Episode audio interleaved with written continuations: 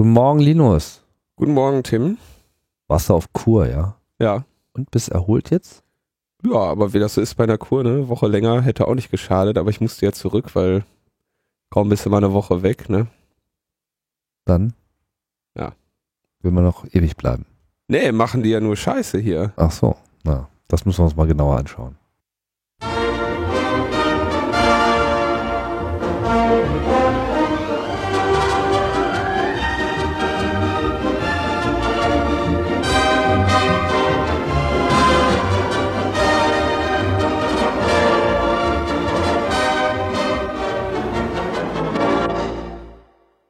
Was denn, was denn, was meinst du denn?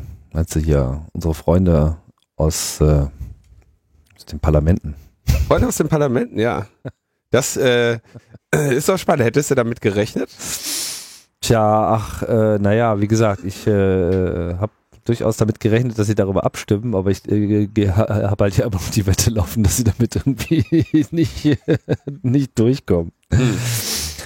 Sind wir schon von dem Thema oder was?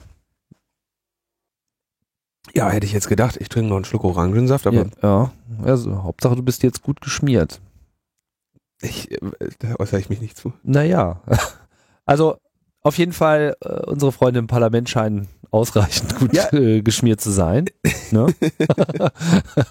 da gibt es immer schön Orangensaft. Und ähm, ja, das Leistungsschutzrecht, das was hier seit Monaten eigentlich ein Thema ist und auch die äh, Internetwolke nicht zur Ruhe hat kommen lassen, ist also nun beschlossen worden. Ähm, wie wir hier schon in der letzten Woche angekündigt haben, gab es so eine Last-Minute-Änderung, wo dann äh, das Ganze so nochmal irgendwie diffus reduziert wurde auf äh, einzelne Wörter oder kleinste Textausschnitte seien jetzt äh, von dieser Leistungsschutzregelung irgendwie ausgenommen. Was auch einfach diese gesamte sich abzeichnende Perspektive mit diesem Gesetz, dass das alles wischiwaschi ist und letzten Endes nur von Juristen und äh, äh, Anwälten geklärt wird. Ähm, ist gut, ne? Juristen und Anwälte. Ja, gut, da kann man durchaus nochmal eine. Gerichten und Anwälten, würde ich sagen. Ähm, das einfach nochmal deutlich unterstreicht, weil es halt einfach eine totale Nebelkerze ist und man einfach überhaupt nicht mehr weiß, was jetzt gilt. Ja, das Spannende ist ja, dass jetzt eigentlich beide unglücklich sind. Ne? Also die eine Seite ist unglücklich, weil es ein Leistungsschutzrecht gibt. Die andere Seite ist unglücklich, weil ähm, dieses Leistungsschutzrechtsgesetz irgendwie genau dieses Loophole hat, dass ähm, einzelne Wörter oder kleinste Textausschnitte nicht definiert ist und sich jetzt genau die Frage stellt, äh, was ist der kleinste Textausschnitt? Das erinnert mich ein bisschen so an die ähm, geringe Menge. Kennst du diese die geringe Menge, die äh, bei die man an an äh, Drogen an Drogen haben darf, ja? Ja. Die in jedem äh, Bundesland dann je nach äh, Belastung irgendwie unterschiedlich liegt. Ich glaube in Berlin liegt das irgendwie so bei äh, bei, bei, äh, bei Hanfprodukten irgendwie bei bis zu 10 Gramm, während das in, in anderen Bundesländern dann irgendwie eine sehr viel geringere Zahl ist, bei der dann die Staatsanwaltschaft sagt, okay, hier äh, verfolgen wir nicht oder so. Ich könnte mir vorstellen, dass, äh, äh dass das bei dem Leistungsschutzrecht, da kommt es jetzt auch darauf an, wie da die Gerichte urteilen, was jetzt also ein kleinster Textausschnitt ist. Tja. Irgendwie, wenn ich das richtig nachgelesen habe, äh, bemühte sich die FDP ja, das irgendwie zu definieren mit irgendwie 160 Zeichen oder sowas, ja. Ähm, aber solange jetzt der kleinste Textausschnitt nicht definiert ist, äh, ist das natürlich eine maximale äh, rechtliche Unsicherheit. Ja, das also, wie gesagt, solange jetzt keine, solange es keine Grenze gibt, was der kleinste Textausschnitt ist, kann es sein, dass einfach alles so weitergeht wie bisher. Also, dass, dass man sagt, okay, also das, was Google macht, ist ein kleinster Textausschnitt. Ähm, und äh, es geht für alle äh, glücklich weiter. Ähm, oder eben nicht. Ähm, Frank Westphal, der Betreiber de, des Aggregators River, hat ja schon gesagt, also so, er muss im Prinzip jetzt den, den Overhead, das irgendwie einzuprogrammieren bei, ähm, bei, bei Presseerzeugnissen, dann irgendwie da eine andere Maßgabe anzulegen oder so, dass er jetzt im Prinzip auf die Textausschnitte komplett verzichten muss wenn er äh, sich nicht in eine Grauzone begeben will. Ja. Ja. Und äh, ist natürlich dann schon schade. Also es war ja eh, eh die ganze Zeit klar, dass es am Ende River treffen würde. Und das ist so das Paradebeispiel ist für jemanden, der maximal darunter leidet. Das für, eine, für einen Dienst, der maximal darunter leidet. Ja, ich meine, Blacklist, ne? Also. Ja, das, das möchte er ja nicht, weil, weil es ursprünglich war es ja so, dass, dass er eh im Prinzip keine Presseerzeugnisse aufgenommen hat, ähm, sondern eher so auf diesen, auf den Blogosphären-Teil sich bezogen hat.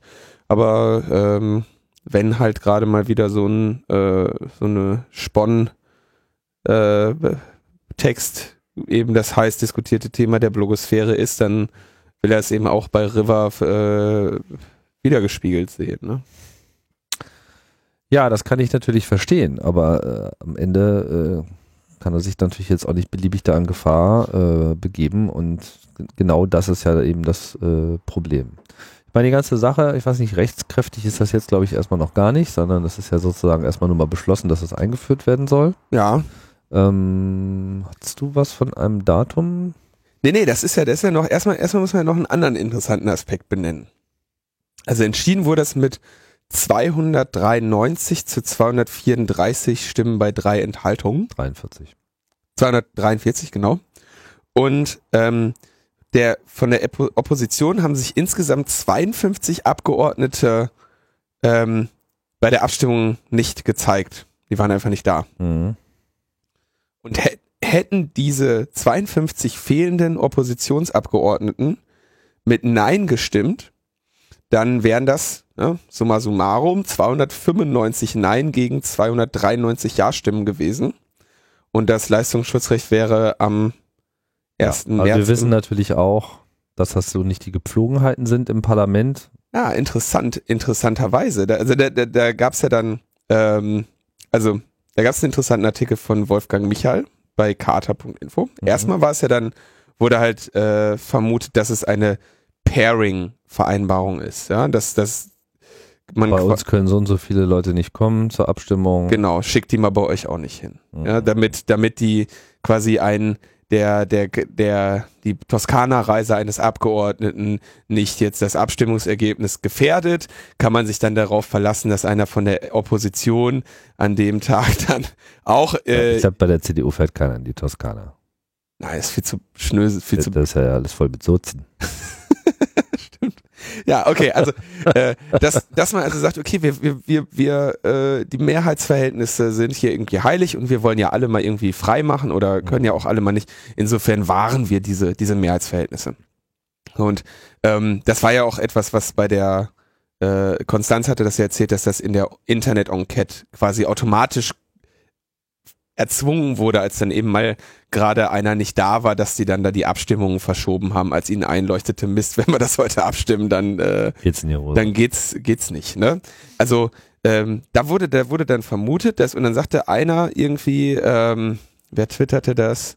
Wolfgang, nee Volker Beck sagte dann, ja, es gab eine Pairing-Vereinbarung. Petra Sitte sagte, es gab keine. Naja, hin und her.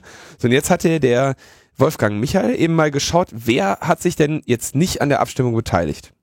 Ja. Und sagte dann so von der SPD Sigmar Gabriel, Andrea Nahles, äh, Wolfgang Thierse, so, also alles irgendwie Spitzenleute, ja. Und bei der, bei den Grünen ebenso irgendwie Jürgen Trittin, Claudia Roth, ähm, Katrin Göring-Eckardt und solche Leute. Ne? Und Linken, Sarah Wagenknecht. Also im Prinzip die Spitzen waren nicht da. Und er sagt, ähm, Jetzt bin ich jetzt mal sehr gespannt. Ähm, also er, er sagt, die Opposition wollte sich den kommenden großen Auftritt im Bundesrat nicht nehmen lassen und das ungeliebte Gesetz jetzt schon vom Herd nehmen. Die schwarz-gelbe Koalition soll noch ein bisschen in der Netzhölle schmoren müssen. Das äh, vermutet er. Ja. Wieso, was hat das damit zu tun, ob die dann davor, also ob die nun der Abstimmung fernbleiben oder nicht? Ja, dass sie, dass sie quasi sagen, lass den Bundestag das mal beschließen, lass mal alle sich aufregen und wir kassieren es dann nachher im Bundesrat.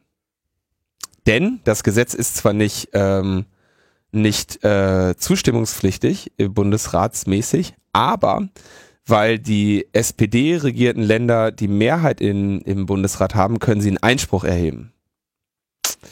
Und ähm, dann könnten sie das, also die SPD hat jetzt die Möglichkeit, wenn sie ne, vereint, in vereinten Reihen steht, äh, das Leistungsschutzrecht in den Vermittlungsausschuss zu bringen. Und dafür ähm, müssten sie sich also einfach alle, also es könnte die SPD jetzt machen. Ja gut, aber ein Vermittlungsausschuss bringt ja nicht, nicht unbedingt das Gesetz als solches zu Fall, sondern es müssen äh, sozusagen Details neu ausgehandelt werden, die auch schon vorher äh, besprochen wurden. Und dann äh, geht es sozusagen über das Einzige, was jetzt hier greifen könnte, wäre, dass man eben einfach, äh, wie nennen die Amerikaner das so schön, ähm, äh, filibustern, ja, mhm. dass, dass sie das sozusagen jetzt so lange in die Länge ziehen und totquatschen, äh, bis die Koalition halt da an ihre ähm, Sommerpause und damit dann eben auch an ihre Legislations, äh, Legislativ, ich bin noch gar nicht so richtig warm, Legislaturgrenze kommt. Also, ne? Im September wird gewählt und ähm, in dem Moment, wo der Bundestag in seine Sommerpause geht, ist es eigentlich dann auch im Wesentlichen vorbei. Also danach wird dann nichts mehr groß beschlossen. Die kommen dann aus dem Urlaub zurück, dann mhm. wird noch ein bisschen Wahl gekämpft und äh, ja, Balken also, angeguckt und dann geht's los. Ich fand die These jetzt mal ganz interessant. Ja, also ist auf jeden Fall eine interessante These. Ähm, warum das jetzt bedeuten muss, dass die da nicht anwesend sind, weiß ich nicht. Weil ich meine, die hätten auch genauso gut anwesend sein können und dagegen stimmen. Das dann wäre das Ergebnis auch knapper gewesen. Genau. Äh, und dann können sie immer noch im Bundesrat dagegen sein und dann klingt es auch ein bisschen glaubwürdiger. ja, also ich weiß ich nicht, aber vielleicht verstehe ich da auch einfach die, die Politlogik nicht ausreichend. So oder so, ähm, was wir hier letzte Woche nur angerissen haben, es gab ja auch kurz vorher nochmal so eine Studie vom äh, Eco äh, mhm. e.V. in Zusammenarbeit mit dem Ach Gottchen. Also eine Studie zum Leistungsschutzrecht, die die Verfassungsmäßigkeit dieser Gesetzesinitiative mhm. äh, mal wieder ein weiteres Mal in Frage stellt. Und das Thema ist auch noch nicht vom Tisch. Also grundsätzlich ist einfach diese ganze Regelung nach wie vor umstritten auf allen nur erdenklichen Ebenen und eigentlich gibt es niemanden, der da auch wirklich irgendein nennenswertes Argument bringt. so ist das. Stefan Niggemeier hat ja dann gleich einen Tag nach der äh, Beschließung auch gleich noch so einen äh, Post abgesetzt. Ich weiß nicht, ob du den äh, gesehen hast, ähm. dass die Presse dann sozusagen auch gleich ähm, in in, ins Horn gestoßen hat. ja, ja, die einen, äh, genau, das, das machen jetzt alle, ne? Also die einen. Also die fanden dann sozusagen, mussten dann hier der Bundesverband Deutscher Zeitungsverleger äh, hat sich dann auch gleich äh, entsprechend geäußert und meinst so, ja, ähm, der Wille ist ja jetzt äh, deutlich klar und jetzt können wir ja hier irgendwie gegen Google mal ordentlich vorgehen. Ne? Also jetzt kommen die mhm. sozusagen auch alle ein bisschen so aus ihren äh, Löchern und der äh, Reserve es bleibt spannend. Mein Tipp steht. Dein Tipp bleibt, dann, dann, ja, ja, dann heißt das, dann findet nicht statt. Findet nicht statt. Nee. Da musst du natürlich der These von, also dann gibt's für dich irgendwie die beiden Optionen Bundesverfassungsgericht oder oder oder wer, wer, wer weiß, also irgendwie oberstes Gericht. Ich denke halt Verfassungsgericht. Oder Bundesrat. Ja, wie gesagt, also beim Bundesrat, ich der Bundesrat kann da verzögern und der kann da Änderungen und Entschärfungen reinbringen. Mhm.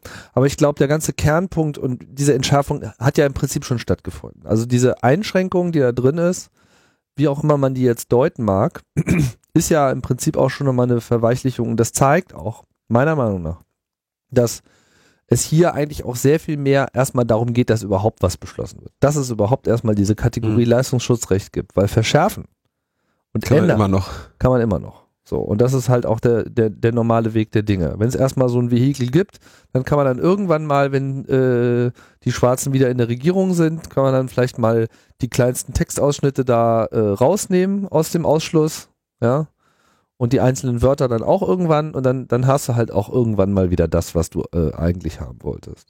Ich kann mir auch ehrlich gesagt auch irgendwie nicht vorstellen, dass die, dass die Sozialdemokraten irgendwie wirklich so ein, so ein geistiges Eigentumsrecht irgendwie äh, für, eine, für, eine, für die arme sterbende Presse, dass die sich hinstellen und das kassieren. Also ich bin ganz ehrlich, äh, ich glaube, dass die oder schon die Debatte ums Leistungsschutzrecht jetzt im normalen Gefilden der Gesellschaft hat schon gezeigt, dass ähm, also, dass es doch schon durchaus eher so ist, dass der, dass Leute auch sich für das Argument erwärmen können, dass die Presse da im Internet kaputt geht und dass man da, dass man da was gegen tun muss, ja. Hm. Und ich kann mir, ich wüsste nicht, ob es für die, für die SPD strategisch klug wäre, jetzt tatsächlich irgend, also so, dass das wirklich zu Fall zu bringen. Mal sehen. Ähm, wir werden, wir werden es. Äh, Dauert auf jeden erleben. Fall alles noch ein Jahr, bis wir da wirklich Klarheit haben und bis dahin ist die Internetdisruption auch schon wieder ein paar Schritte weitergekommen. Ja, also ich meine, die Zeit läuft so, ne? das ist vollkommen klar. Und jedes weitere Jahr, wie sich Deutschland äh, um solche Phantomdebatten eigentlich kümmert, anstatt mal die wirklich wichtigen Sachen anzugehen und hier Infrastrukturausbau äh, zu fördern. Ja. Freund von mir kam gerade aus Hongkong zurück und erzählte mir so, dass in jedem Hochhaus gibt's halt irgendwie den 100 Megabit Anschluss irgendwie für 40 Euro. So, bidirektional. Ja. Wo sind wir? Das ja. ist, das ist ein, äh, das sind so wirklich die wichtigen äh, Probleme und davon wird halt einfach gar nichts angegangen. Und es wird halt auch deshalb eben nicht angegangen, weil einfach ein kulturelles Problem existiert. Weil einfach man sich die ganze Zeit nur mit dem, oh Gott, was kann das Internet alles kaputt machen, beschäftigt, anstatt eben wirklich da auch mal äh, auf eine Chance äh, zu setzen und aktiv zu fördern und eben nicht gerade mit solchen Sachen im Prinzip das Rad permanent immer wieder zurückdrehen zu wollen. Was letztlich nicht gelingt, sondern eben einfach nur anderen zugutekommt. Das ist einfach traurig. Nun gut. Haben wir da noch was zu, zu äh, sagen? Nö, wir gucken mal, ne? Also. Mal. Ja, dann gab es Nachrichten in den USA. Ja. Bradley Manning hat äh, ein Teilgeständnis im Fall Wikileaks Ausplauderei äh, zum Besten gegeben. Ja. Bei einer Voruntersuchung. Also seine äh, Verfahrenseröffnung wird so für, für August äh, äh, prophezeit und es gab eine Voruntersuchung vor einem Militärgericht in Fort Meade und Meade mit DE. Und ähm, da hat äh, er dann sich von in 10 von 22 Anklagepunkten für schuldig erklärt, hat er irgendwie über 30 Seiten äh, verlesen. Und den, den zentralen Punkt, ein Staatsfeind zu sein, ich denke, dass, äh, dann, also das ist dieses Aiding the Enemy. Mhm. Äh, den hat er natürlich zurückgewiesen, weil darauf äh, steht die Todesstrafe. Hm. Ähm, interessanter Punkt seiner Aussage ist, also er hat, er hat natürlich, sag ich mal, so grob die Motive angegeben, die man ähm, erwartet, beziehungsweise die ja auch schon äh, in größeren Teilen Adrian Lemo in den dann geleakten Chatlogs äh, mitgeteilt hat. Ja, dass er also denkt, dass das, äh, dass das da Skandale sind, die er da aufdeckt und äh, dass er von diesen Reuters äh, von der Reuters-Presse gehört hatte, die also die das Video von der Ermordung ihrer äh, Journalisten durch diesen Helikopterangriff äh, nicht bekommen konnte und dass er, dass er da ja also an sein Gewissen ähm, äh, äh, ja ist. Dass, dass das irgendwie sein, sein Gewissen gegangen ist und dass er dann da äh, eben diese Handlung verführt hat. Spannender Punkt ist, dass er sagt, er hätte das vorher der Washington Post und den New, der New York Times angeboten. Und die hätten die Materialien nicht haben wollen. Oh. Ähm, oh. So, und dann betont er, dass er, das, da, da kommt der, der wichtige Punkt, dass er zu keinem Zeitpunkt von Wikileaks bedrängt wurde, das Material der Organisation zu überlassen. Also er sagt so, also Wikileaks so, ähm, dass er quasi in einem Chat von einem Nathaniel, der, von dem er vermutet, dass das Julian Assange war, ähm, sich hat erkl erklären lassen, wie er dieses Material denen jetzt zukommen lässt am besten, was ja auch viele Sachen sind, viel äh, größerer Datensatz. Und ähm, dass diese Person ihn aber nicht gedrängt hätte und auch nicht ermutigt hätte oder so. Das ist ein relativ wichtiger Punkt, weil das wäre der, äh, der potenzielle äh, Anstiftung zum Landesverrat, die Julian Assange endlich auf eine klare Liste setzen könnte. Ähm, mhm da äh, holt er ihn also sehr klar, äh, zieht er den da aus der Schusslinie. Und, und sich selber eigentlich in die Schusslinie. Und sich selber, ja, aber der Junge, also ich habe da ähm, schon die Tage mich drüber unterhalten. Der junge Mann ist verloren. So, das ist, der ist jetzt, der ist jetzt Märtyrer. Da müssen wir uns mit dem Gedanken müssen wir uns anfreunden. Es geht im Prinzip bei diesem Verfahren nur noch darum, ob der sterben wird oder ob der in Gefangenschaft sterben wird. Also die, ähm, selbst für die zehn Anklagepunkte, für die er sich jetzt äh, schuldig bekannt hat, stehen halt irgendwie 20 Jahre. Ja? Jeweils oder? Nee, insgesamt. Ja. Für die, also insgesamt 20 Jahre könnten wir jetzt so das höchste Strafmaß, was ihn, ähm, was ihn erwartet. Mhm. Und jetzt, ähm, also wir reden da ja von, das ist ja auch kein Zivilist, sondern es ist ein, ein Soldat. Und was der gemacht hat, unabhängig davon, was, also jetzt nur aus, aus der Struktur Armee betrachtet, ja, der hat eine ähm, ein Vertrauen, was irgendwie diese Armee äh, in ihn gesetzt hat, äh, massiv missbraucht. Ja, und hat, ähm, hat da in geheimen klassifizierte Informationen äh, rausgetragen und irgendwie veröffentlicht.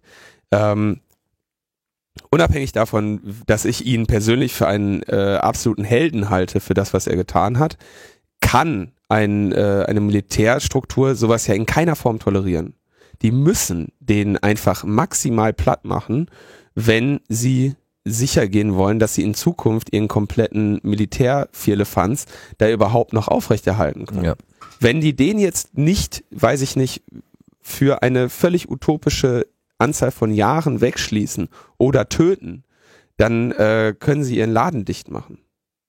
Weil sie damit, also das ist jetzt das Exempel, so für die nächsten für die vergangenen und die zukünftigen Jahrzehnte.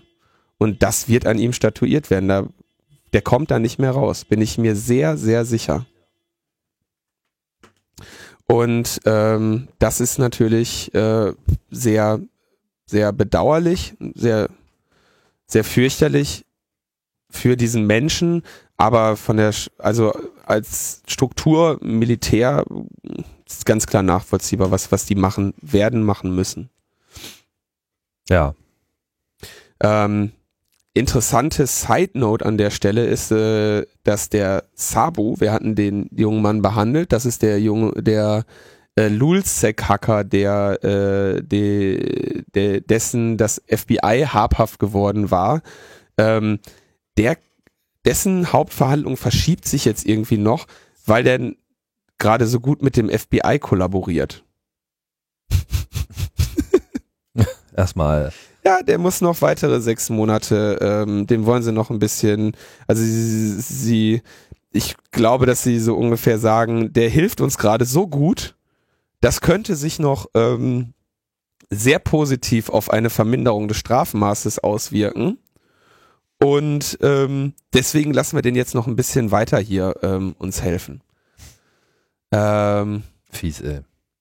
Ja, das steht also, dass ähm, das, also es ist ein Brief des die US Department of Justice an den Richter und sagen, sie würden gerne, äh, dass die, äh, dass das ganze, die ganze Angelegenheit hier vom Februar in den August verschieben. Uh, in light of the defendant's ongoing cooperation with the government. Ja. Und sagen also, ja, weil der uns gerade so gut hilft, ähm, würden wir das gerne noch ein bisschen verschieben, äh, bis wir ihn verurteilen lassen, um das gesamte Ausmaß seiner Hilfe dann auch mit ins Strafmaß einfließen zu lassen. Und da wird's jetzt spannend, weil der ja wiederum auch ähm, eventuell die Möglichkeit hat, den äh, Julio Sanchez da ans, ähm, ans Messer zu liefern, wenn er nämlich aussagt oder beweist oder belegt, dass der Julian Assange sie irgendwie motiviert hätte, bestimmte Dinge zu hacken für WikiLeaks. Das, also vorausgesetzt, also wenn das jetzt so geschehen wäre und er das so aussagen würde, das wäre also jetzt, das wäre also ein weiterer Vektor, äh, der auf Julian Assange stünde. Das heißt, Julian Assange wird diesen Brief, den das US Department of Justice an den Richter im Fall Sabu geschickt hat, mit relativ relativer Nervosität gelesen haben als er bei Ars Technica veröffentlicht wurde. Hm. Außerdem ist er noch für den Nobelpreis vorgeschlagen worden. Bradley Manning.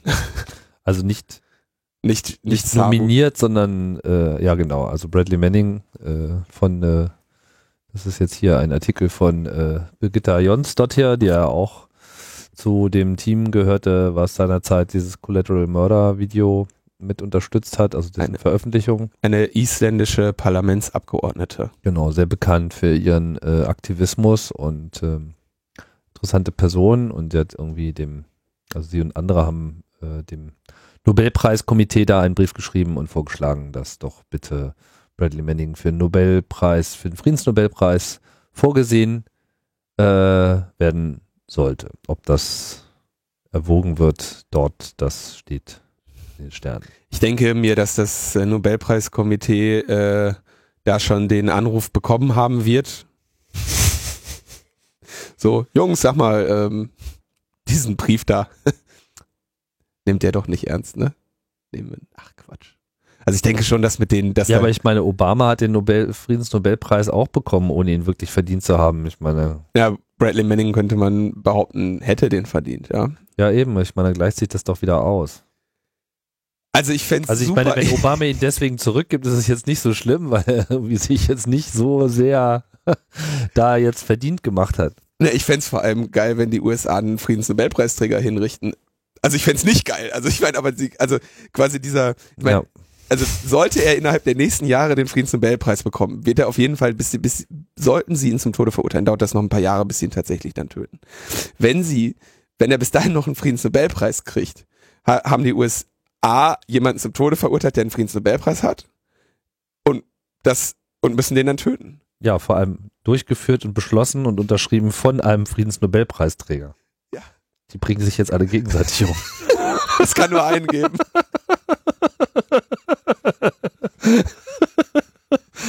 Oh Gott.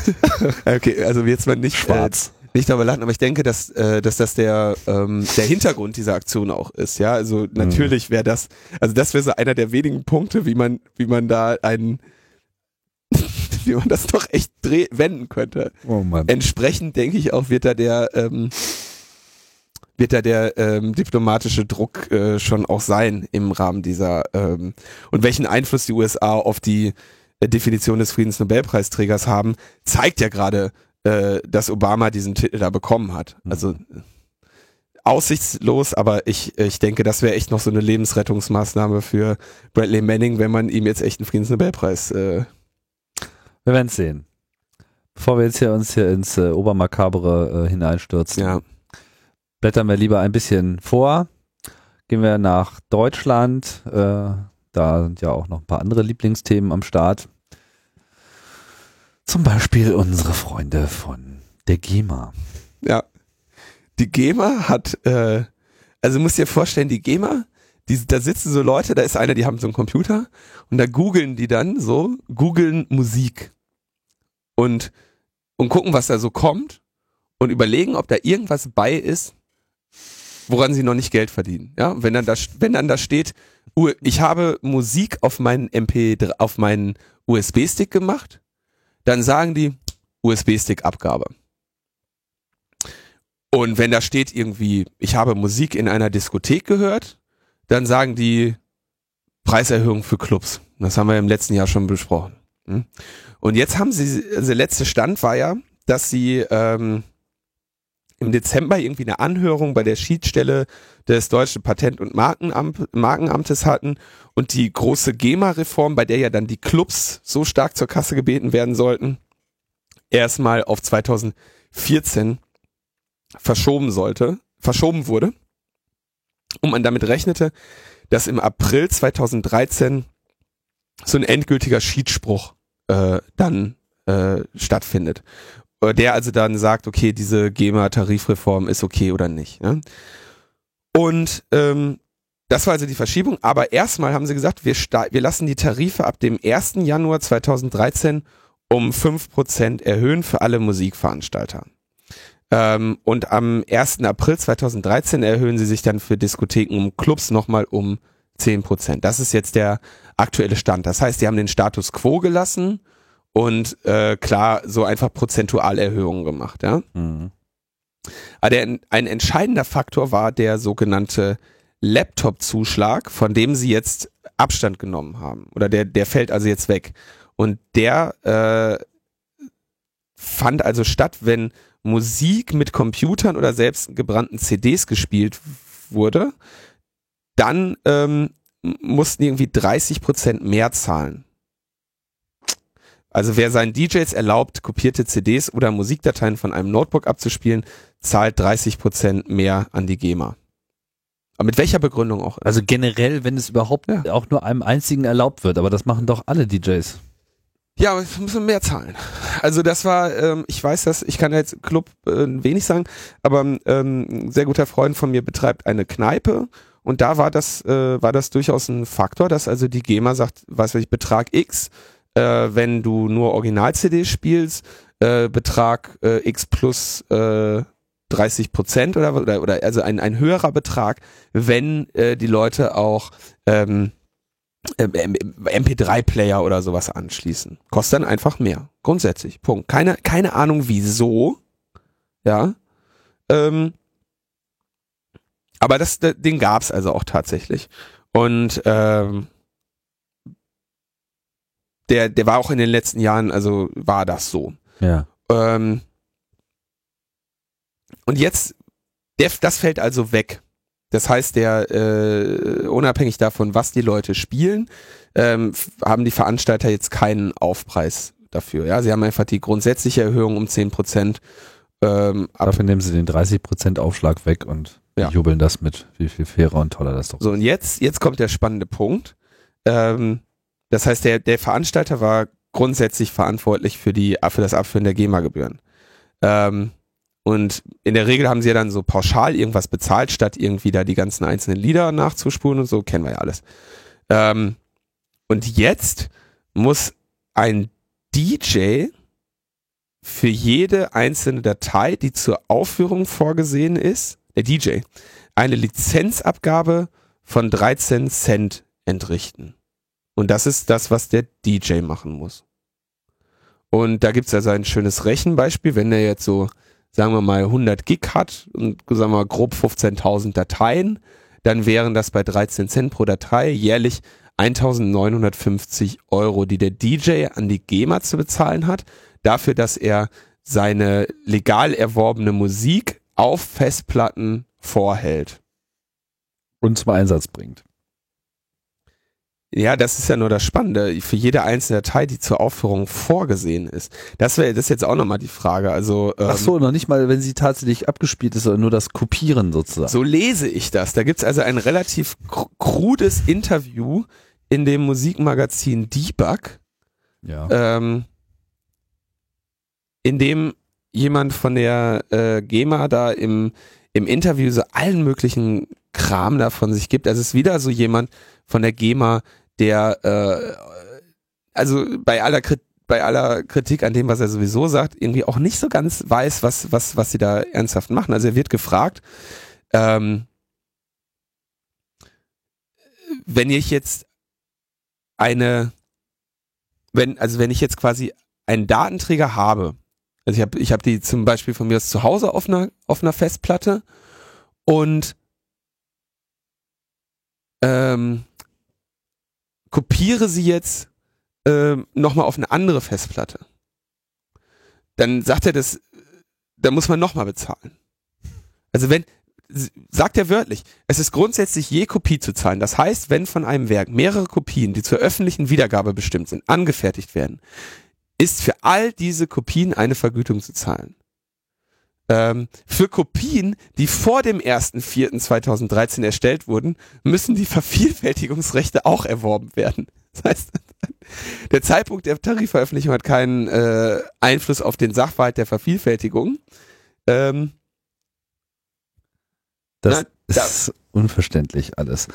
Und dann sagt er selber noch, nur damit wir uns jetzt hier nicht missverstehen, für die öffentliche Wiedergabe der vervielfältigten Rechte ist selbstverständlich eine zusätzliche Vergütung vom Diskothekeninhaber zu bezahlen. Ja, also der Diskotheken, Also ich fasse es nochmal mit meinen Worten zusammen. Der DJ kauft Musik und zahlt in dem Moment den Kaufpreis und entrichtet damit ja an den Künstler und an Verlage und wer sonst noch da irgendwas hat, irgendwie Geld. Ja. So. Dann hat er es irgendwie auf irgendeinem Datenträger, der aber schon auch seine eigene Festplatte sein kann, weil es ja auch so ist, dass man die Musik vielleicht auch direkt schon digital gekauft hat. So. Da hat er dann auch schon mal eine Gebühr für bezahlt, weil also er hat jetzt einen USB-Stick, da hat er ja auch schon mal GEMA. Nee, nicht, Abgabe. also ich kaufe die jetzt einfach so auf meinem Computer. Was weiß ich, gehe zu iTunes, kauf das irgendwie, damit habe ich ja was bezahlt. So, jetzt liegt das auf meiner Platte. Jetzt kopiere ich das auf eine externe Festplatte oder einen USB-Stick. Ja. Und dann muss ich nochmal dafür bezahlen, dass ich das tun darf. Sozusagen zwischen meinen eigenen Datenträgern hin und her, sofern diese externe Festplatte dafür ein, vorgesehen ist, äh, in der Aufführung bereitzustehen. Genau. Aber nicht das, was ich tatsächlich aufführe, muss ich bezahlen, sondern nur die Bereitstellung sozusagen auf meinem eigenen Medien, Ja. wo ich Festplatten für gekauft habe. Und Für die du auch eine GEMA für die, für die ich auch schon vorher äh, noch einen Teil, also wohl im Kaufpreis ja schon vorgesehen gewinnt, ist, ja. dass genau dieses Kopieren stattfindet und deswegen auch eine Abgabe ist. Ja. Genauso übrigens auch auf meinem iPhone und auf meinem iPod und so weiter äh, auch schon eine solche Gebühr drauf ist. So, dann spiele ich die als DJ ab in dem Laden und weil ich das tue, muss dann der Diskothekenbesitzer dafür auch nochmal zahlen. Ja. Während dem ganzen Leute zuhören, die am Eintritt auch Geld zahlen müssen an die GEMA, der Teil vom Eintritt ist. Äh, das im Moment nicht. Das wäre erst ab 2014 dann der Fall. Weil, ja gut, also aber diese, das haben sie sozusagen vor, wollen sie auch noch, ja, ja klar. ja. Mhm. Also ich meine, ich frage mich ernsthaft, wie oft soll man eigentlich bezahlen, um irgendwie ein Musikstück zu hören? Also es ist einfach, irgendwann besteht das alles nur noch aus GEMA. Ja. So. Und keiner hat irgendwas verdient. Kein DJ, kein, kein Barbesitzer, nichts. Also es ist Al- Also Also es zeigt einfach auch sehr schön, es ist mittlerweile auch so verworren, dass selbst GEMA-Vertreter selber nicht mehr in der Lage sind, eigentlich genau zu erklären, was eigentlich die Regeln sind. ich muss eine Sache noch sagen, also die Debug sagt, die Lizenzen sind Einmalzahlungen für jedes aufgeführte Stück. Ähm, das heißt, wenn, also dieses 15.000 Stück Beispiel, das aber jetzt, das sagt jetzt die Debug, nicht dieser Herr Reindelmeier, Ja. ähm, dann wäre das also, und ich meine, ist natürlich auch klar, also sagen wir mal, der DJ kommt jetzt mit seiner 1000 äh, Stück Platte an, ja, ähm, und spielt jetzt davon 100 pro Abend, ja, und spielt vielleicht, weil er bei häufigen Gigs irgendwie Stücke nochmal spielt, vielleicht insgesamt in einem Jahr 500 verschiedene Lieder ähm, dann würde er natürlich nur für diese 500 bezahlen, jeweils 13 Cent und nicht für die 15.000, die er sonst noch auf der Festplatte eventuell vorhält.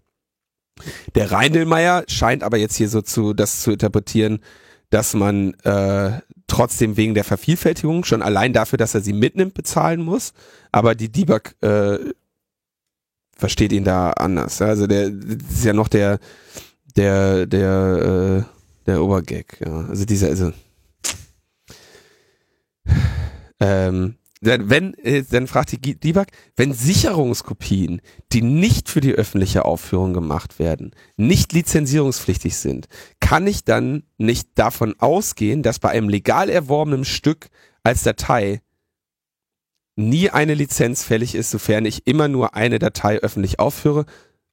Äh, und da sagt er, okay, dann Sie können davon ausgehen, dass da nicht nochmal eine Vergütung anfällt. Also okay, nur die vorgespielten. Linus, Lieder. jeder, der uns jetzt zugehört hat, Hat nicht mehr verstanden. hat äh, schon vor zwei Minuten komplett abgeschaltet. Das liegt aber weniger an dir. Ja, sondern es, es liegt einfach an dieser, an diesen Realitäten, die irgendwie einfach keiner mehr versteht. Ich meine, was das einfach sehr schön zeigt, äh, ist, dass einfach niemand, äh, was denn? es gibt am Ende des Debug-Artikels ein Schaubild. Da ist das dann einfach. Oh ja, das ist ganz großartig. das äh, klauen wir mal. Das ist wirklich schön, wo man dann sehen kann, äh, wann, also Flussdiagramm kann man das noch gar nicht mehr nennen, das ist mehr so ein Wollknäuel von äh, Verflechtungen, von äh, Bedingungen und äh, Handlungsanweisungen. Es ist großartig. Ja, also was man hier leider sehr schön sehen kann, ist, dass einfach diese ganze Lizenzierungsnummer einfach komplett gegen die Wand fährt. Ich meine, liebe GEMA, ja, also selbst wenn man euch, selbst wenn man euch total toll findet und wichtig findet und, und, und, und in der Lage ist, äh, euer Tun und Dasein irgendwie den, über, über den Klee zu loben, was schwerfällt, selbst dann, es versteht einfach keiner mehr. Und es versteht vor allem, also auch diese Herleitung, also ich verstehe auch überhaupt nicht, was die, die Legitimation dessen sein soll. Also ich meine, was bitte ist das Problem? Ich kaufe Musik und ich speichere sie dann auf einer Festplatte. Ich meine, wir sind uns ja einig, äh, es handelt sich dabei um dasselbe.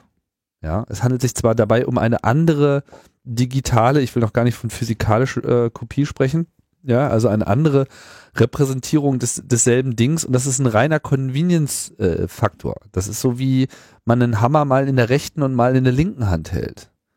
Ja, aber ich kaufe ja nicht auch den Hammer und zahle dann irgendwie nochmal Gebühren dafür, dass ich den auch in der linken Hand tragen darf. Beziehungsweise ja, auch noch auf den Werkzeuggürtel, damit ich mir irgendwie auch noch dahin stecken kann und so weiter. Ich meine, das ist einfach vollkommen albern. Also ich, ich verstehe einfach auch überhaupt nicht die, äh, beim besten Willen nicht, was jetzt hier die Legitimation dieser Logik sein soll. Also ich meine, was bitte verliert ein rechte äh, Besitzer, ein Komponist, ein Musiker, was verliert er dadurch, dass der DJ, der diese Musik spielt, ja, und dann eben auch im Idealfall natürlich legal erworben hat, sie sich auf einen USB-Stick kopiert, um sie von da dann äh, abzuspielen. Oder? Also ich meine, das macht doch alles überhaupt gar keinen Sinn. Nein, es macht keinen Sinn. Es okay, also muss da ein. Das macht es ja auch so schwierig, das hier irgendwie zu vermitteln. Ja, wie, wie, das kann man alles nicht mehr erklären. Liebe GEMA, das ist einfach nicht vermittelbar. nicht vermittelbar, ja. ja. Wenn ihr mal vom Arbeitsamt steht, seid einfach nicht mehr vermittelbar. Warte mal ab. Gut. Ähm, lass uns fortfahren. Ja, ähm, ich glaube, wir, wir, ähm, wir können, wir bleiben so ein bisschen beim, beim Urheberrecht. Ja, was so schön war. Ähm, und zwar ist das jetzt eine Meldung, die ich so ein bisschen ähm, also mich so ein bisschen wundert. Äh, wir erinnern uns an ACTA. Ja. Äh, was ja in, in Europa jetzt als, als tot äh, dann gefeiert wurde und aber immerhin schon von Japan äh, vollständig ratifiziert ist. Hm. Ähm, und ursprünglich waren ja insgesamt elf Länder beteiligt und jetzt kommt Kanada ähm, und ähm, also die kanadische Regierung macht jetzt ein 52-seitigen Gesetzesvorschlag zu äh, Urheberrecht, Markenrecht und Piraterie, der im Prinzip vollständig ähm, ACTA-compliant ist. Also, also der, der alles drin hat, was ACTA ist. Die machen jetzt einfach innerhalb des Landes, ohne diesen, ähm, ohne diesen ganzen Over, Overhead eines internationalen Trade Agreements, mhm. schreiben die es einfach so in ihren äh, nationalen Gesetzestext rein. Und in der äh, 2013 Trade Policy Agenda äh, ist dann auch zement, äh, ist dann auch dokumentiert, dass die USA und Kanada äh, mit den anderen Ländern daran arbeiten, ACTA trotzdem noch irgendwie ähm, damit äh, irgendwie in die Gänge zu bekommen. Ja, auch ohne, also quasi das Ziel von ACTA trotzdem durchzusetzen, wenn auch nicht irgendwie über diesen klassischen Weg. Dieser, dieser Schritt von Kanada wird jetzt ähm, als ähm, als, also wird jetzt von den, äh, von den Experten, insbesondere diesem Michael Geist, äh, so gewertet, dass sie quasi dadurch die Ratifizierung von ACTA vorbereiten, dass sie im eigenen Land irgendwie diese, diese Regeln sowieso schon mal umsetzen. Mhm. Ähm, leider schreibt der Michael Geist immer sehr, sehr lange Artikel, äh, in denen er sehr äh, lange Absätze hat. Aber äh, das ist so die Essenz, die ich dem ähm, entnehme, was ja. da jetzt gerade in, in Kanada passiert. Er ist halt auch Kanadier, insofern schreibt er natürlich viel über Kanada. Ja? ja. Also Kanada will jetzt sein Urheberrecht äh, verschärfen und das ziemlich klar im Rahmen dieser ähm, äh, einer einer äh, ACTA-artigen äh, eines ACTA-artigen Anspruchs. Ja, Kanada hat sich ja auch schon lange von, davon verabschiedet, jetzt irgendwie so der, der Hort äh, besonderer Freiheit zu sein. Also das wundert mich irgendwie mittlerweile alles überhaupt nicht mehr. Ja, also ACTA scheint äh, dann da in Kanada noch weiter eine Rolle zu spielen und wenn sie irgendwie auf ihrer Agenda stehen haben, dass äh, das noch auch weiter irgendwie der Anspruch besteht, diese, diese tolle Idee in andere Länder zu äh, kompostieren, äh, exportieren, äh, werden wir sehen, ja. Okay, da ist dann sozusagen der lokale Widerstand gefragt. Ja, will der Kanadier sich jetzt Mühe geben. Aber ich finde schon schon scharf, also das bist du einfach so, äh, das hört man so in letzter, oder was heißt in letzter Zeit, du hörst ja in der Netzpolitik sowieso die ganze Zeit, ne? Dass, dass, dass, die, dass die Dinger dir um die Ohren fliegen und dann machst du einfach ein Jahr später, versuchst es nochmal. Hm. Solange bis es irgendwie durchgeht. Ja. ja.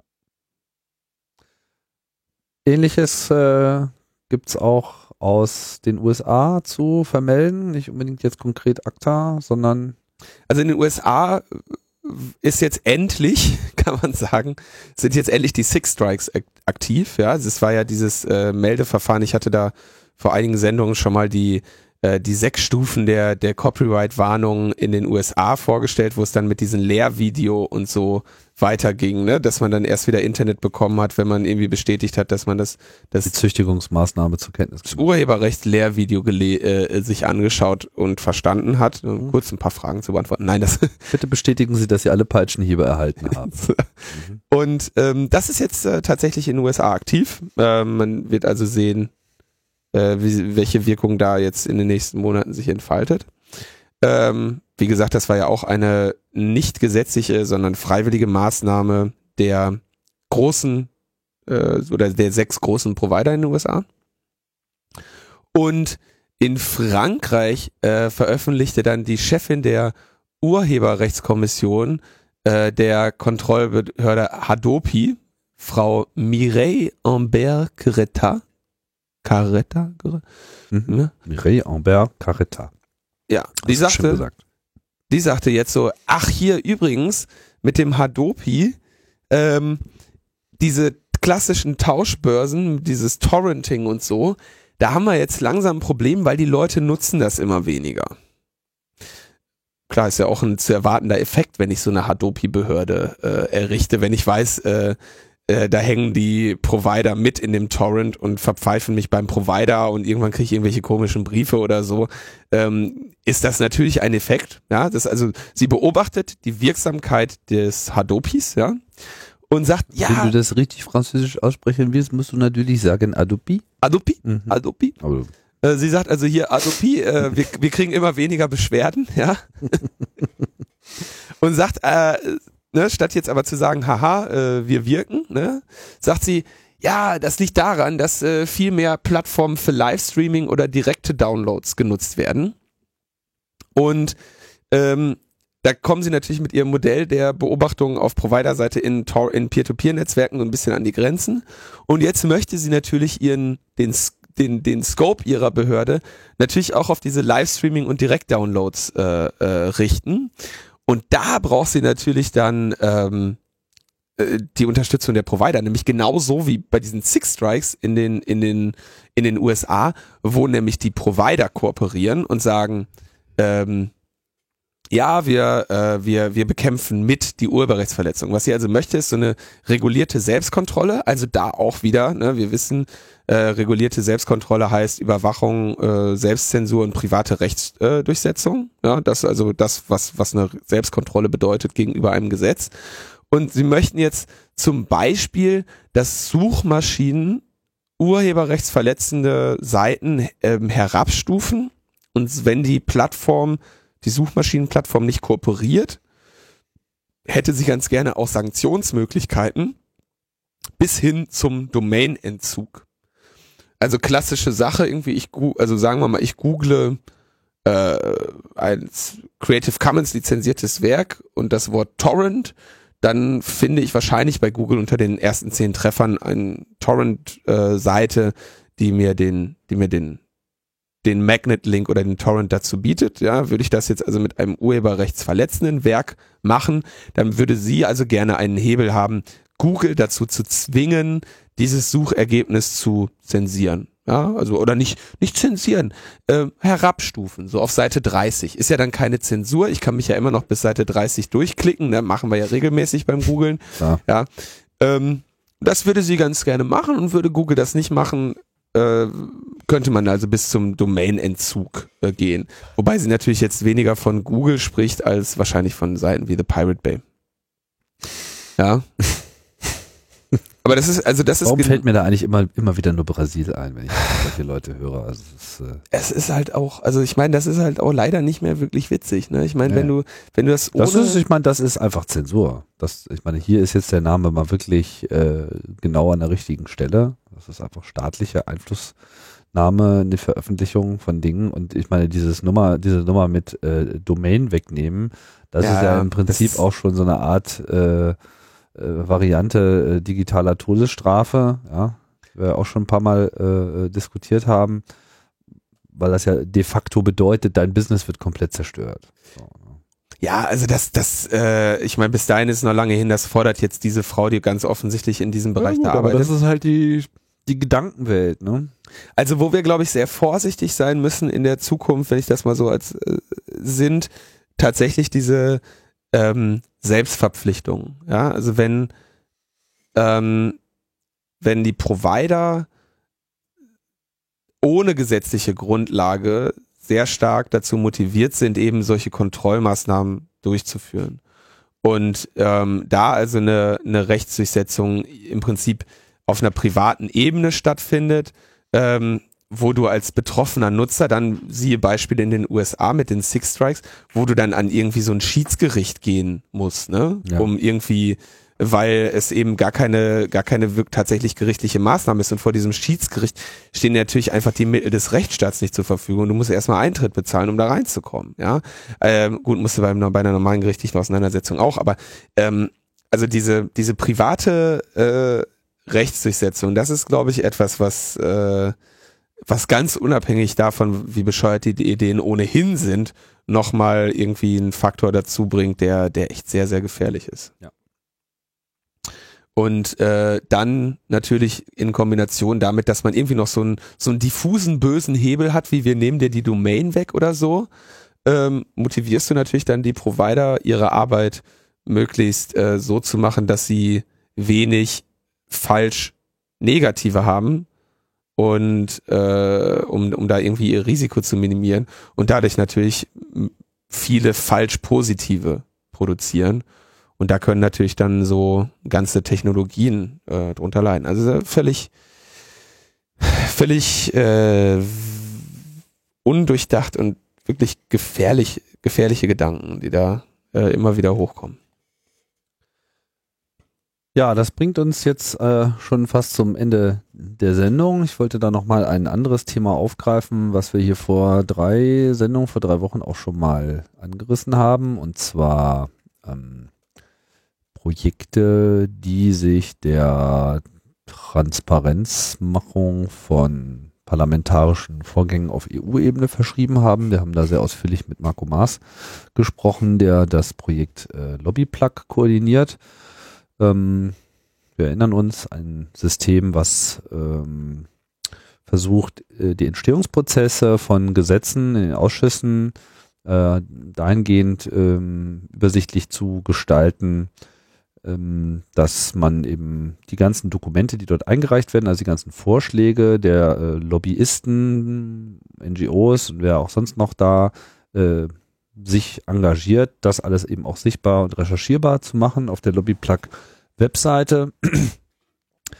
Da ist jetzt, sagen wir mal, einerseits äh, technisch auch schon eine Menge äh, passiert. Das heißt, das System wird ähm, weiterentwickelt äh, und ähm, gibt da so einige neue Features, die jetzt auch, ich weiß nicht, ob sie heute schon freigeschaltet äh, sind oder jetzt gerade, während wir sprechen, noch freigeschaltet werden sollen. Aber es gibt da so schöne Visualisierungen, ähm, so ähnlich wie man das auch bei den anderen Plugs kannte, äh, ja, die, die sich ja dem Nachforschen von Doktorarbeiten verschrieben haben, wo du dann so ein Barcode-ähnliche Optik äh, hattest, wo du sehen konntest, wo äh, wurde viel plagiiert. So äh, soll jetzt eben auch grafisch hervorgearbeitet äh, werden, wo ähm, besonders viel Aktivität ist, also wo es viele Proposals und wo es viele äh, Änderungen gibt, dass man sozusagen schon mit so einem grafischen Überblick schnell sehen kann, was sind denn eigentlich so die, die Stellen, um die gekämpft wird? Was sind eigentlich so die Bereiche Mhm. in einem Gesetzentwurf, wo tatsächlich Thermik Ah. äh, entsteht und das wird dann eben auch tatsächlich farblich hervorgehoben. Das heißt, man kann im Prinzip so einen Gesetzesprozess sich visualisieren lassen und schnell erkennen, so, ah, alles klar, das scheint hier der, der umstrittene Teil zu sein.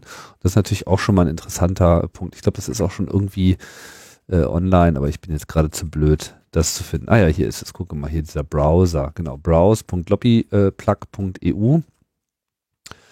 Und äh, das ist dann jetzt hier am Beispiel von der äh, EU-Datenschutzrichtlinie, um die es ja jetzt erstmal vor allem geht, auch wenn das Projekt ja weit darüber hinaus äh, ausgelegt ist.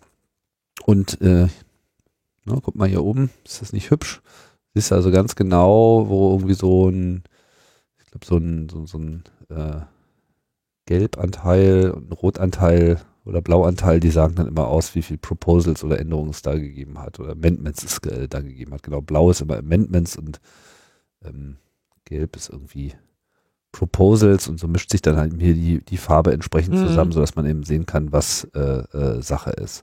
Also da geht's äh, voran, nicht zuletzt auch deshalb, weil die, glaube ich, auch von uns schon vorgestellt wurde, äh, die, die, die Crowdfunding-Aktion, die sie da im Sinn hatten, da hatten wir, glaube ich, auch empfohlen, dass da mit äh, gesammelt wird. Das ist jetzt, glaube ich, auch schon abgeschlossen und war auch ganz erfolgreich. Also die 7500 Euro, die da reinkamen, die sind auch tatsächlich erwirtschaftet worden.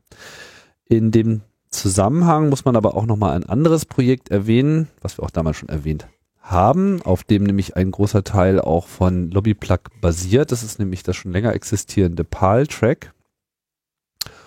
Und äh, PAL-Track ist ein etwas generellerer Ansatz, der die ganze Aktivitäten äh, des EU-Parlaments, also alles, was dort eben an, an öffentlicher Aktivität oder an nicht öffentlicher Aktivität bisher vor allem stattfindet, also an parlamentarischer Aktivität, alle Dokumente, die eben veröffentlicht wird, sich schnappt und äh, versucht eben zu veröffentlichen. Und auch da wollte ich nochmal darauf hinweisen, dass da eine Crowdfunding-Aktion gerade noch läuft. As we speak ist es, glaube ich, noch einen Tag äh, online. Hier ist allerdings das Ziel noch nicht erreicht worden. Ähm, das, da werden wir auf jeden Fall auch nochmal äh, drauf hinweisen, weil Paltrack eben so die Plattform ist, die eigentlich vor allem daran arbeitet, die gesamte Aktivität und äh, alles, was dort in irgendeiner Form visualisierbar ist, äh, nach vorne zu bringen. Oh. Ich rede jetzt gerade ein bisschen blumig, weil ich natürlich mich wirklich nicht so super im Detail damit äh, beschäftigt habe, aber wir haben es ja auch letztes Mal schon gehabt. Ja, 22 Stunden gibt's noch und die wo, hätten gerne 20.000, Mhm. um die Arbeit da äh, durchzuführen, haben da bis jetzt gerade mal etwas mehr als ein Fünftel. Da muss also jetzt was passieren. Genau, wobei es ist eine Indiegogo-Kampagne, also da geht das Geld ohnehin dahin. Das ist sozusagen das genannte Ziel, aber das ist jetzt eben Ah. kein äh, äh, Klippensprung. Ah, okay. Trotz alledem, äh, das ist eben äh, auf jeden Fall etwas, worauf wir nochmal hinweisen sollten. Ja, Linus, das war's dann eigentlich erstmal für diese Woche, oder? Äh, ich denke schon, ja. Ähm, war ein bisschen überrascht, dass letzte Woche wurde ganz oft Logbuch Netzpolitik empfohlen. Ja, wieso? Weiß ich nicht. Weil die Sendung so toll war. Weiß ich nicht. Macht mal weiter damit. Ja, empfehlt, empfehlt mal Logbuch Netzpolitik. Selektive Wahrnehmung. und so. Keine Ahnung. Nee, nee, es waren echt ganz viele Empfehlungen. Ähm, ich, ich interpretiere da jetzt mal nichts rein. Aber macht mal ruhig weiter damit. Empfehlt mal den Podcast. Ja, wir können durchaus noch einige äh, Hörer gebrauchen. Ja, genau. Und Unterstützer auf allen äh, Ebenen. Und ähm, ja, vielleicht erwägt ihr auch mal die ein oder andere Flatter-Subscription für das Programm, würde auch helfen. Aber bei so viel Crowdfunding wollen wir uns hier nicht groß aus dem Fenster lehnen. Wir bleiben euch auf jeden Fall erhalten und äh, weiter geht's nächste Woche. So sieht's aus. Auf Wiederhören. Bis bald. Tschüss.